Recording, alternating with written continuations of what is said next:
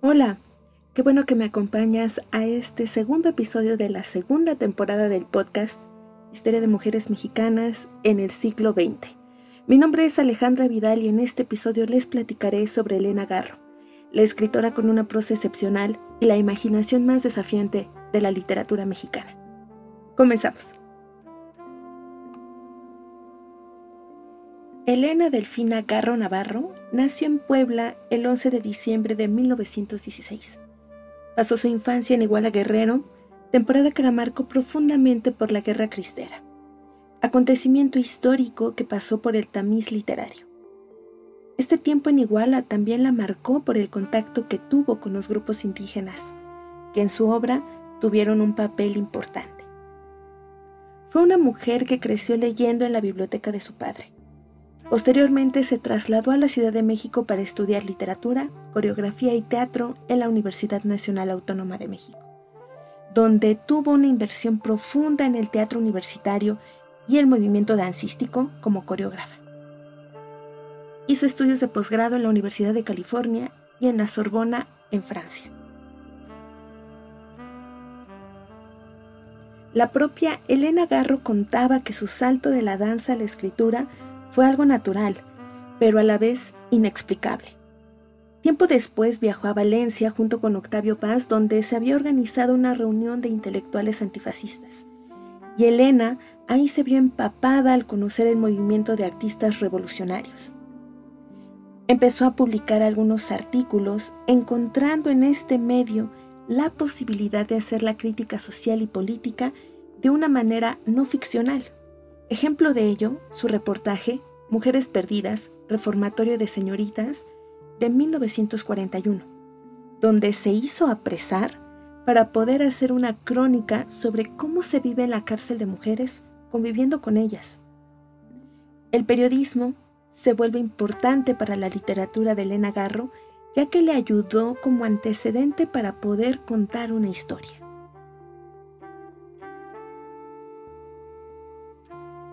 Vivió un tiempo en París donde se relacionó con varios representantes de la intelectualidad francesa y el surrealismo. Cuando regresó a México, empezó a escribir teatro empapado de este surrealismo con una visión novedosa, original e inquieta. Es decir, se revela literariamente siendo dramaturga a finales de los años 50. Y en total escribió 18 obras de teatro. Sus obras breves tienen todo que ver con los problemas de la mujer de clase baja.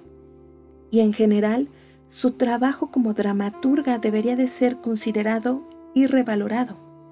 Esto por su habilidad y maestría, su lenguaje poético magnífico, así como su capacidad creativa.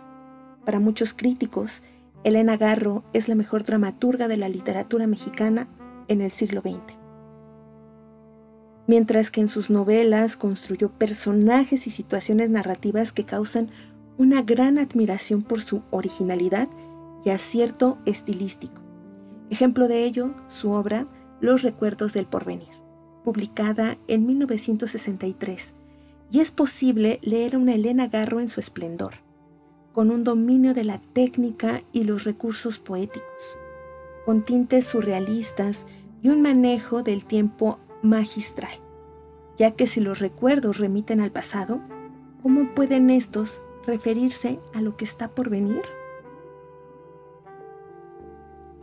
Recuerdos del porvenir es probablemente la obra más conocida de Elena Garro en México y el mundo, donde se puede admirar la plenitud y cima creativa de Garro, que le llevó a obtener el premio Javier Villarrutia.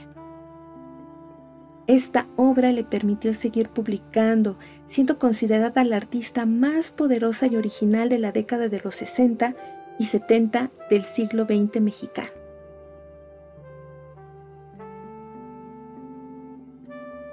La etapa de 1968 fue la más dura y difícil para Elena Garro.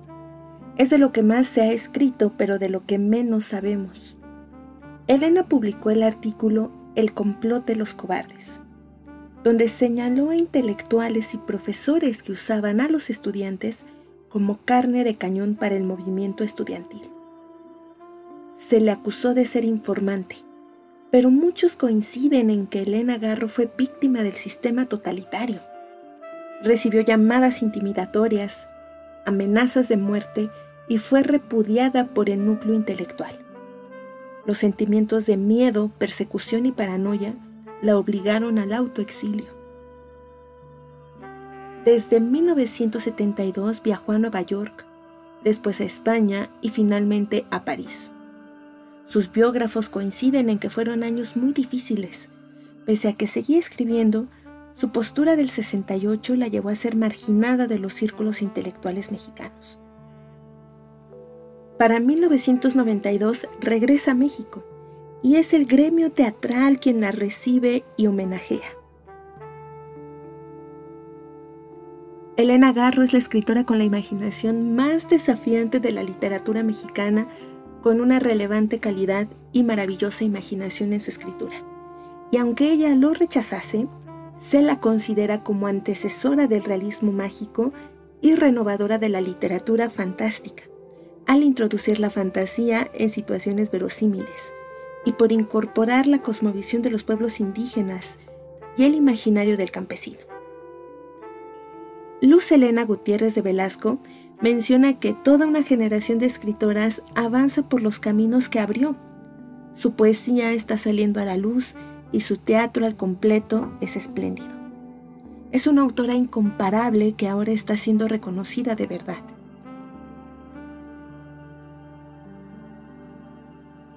Elena Garro pasó mucho tiempo relegada por los medios y la crítica literaria, por sus contradicciones y señalada por las polémicas y lo extraliterario. En la actualidad sigue un discurso que solamente la recuerda como esposa de alguien más.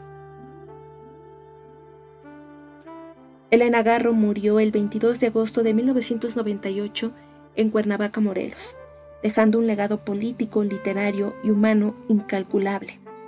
La mejor manera para conocer a Elena Garro es leyéndola así que te compartiré una serie de enlaces en las notas del episodio para que puedas conocerla aún más. Gracias por haberme acompañado en este segundo episodio de la segunda temporada del podcast Historia de Mujeres Mexicanas en el siglo XX. Soy Alejandra Vidal y no olvides compartir y seguirme por Twitter, Facebook e Instagram. No te pierdas el episodio 3, donde te platicaré de María Elena Caso, una científica de referencia en el campo de la biodiversidad marina. En una época en la que las mujeres no podían usar traje de baño, recorrió las costas de México y fue recolectando ejemplares de erizos, estrellas y pepinos de mar.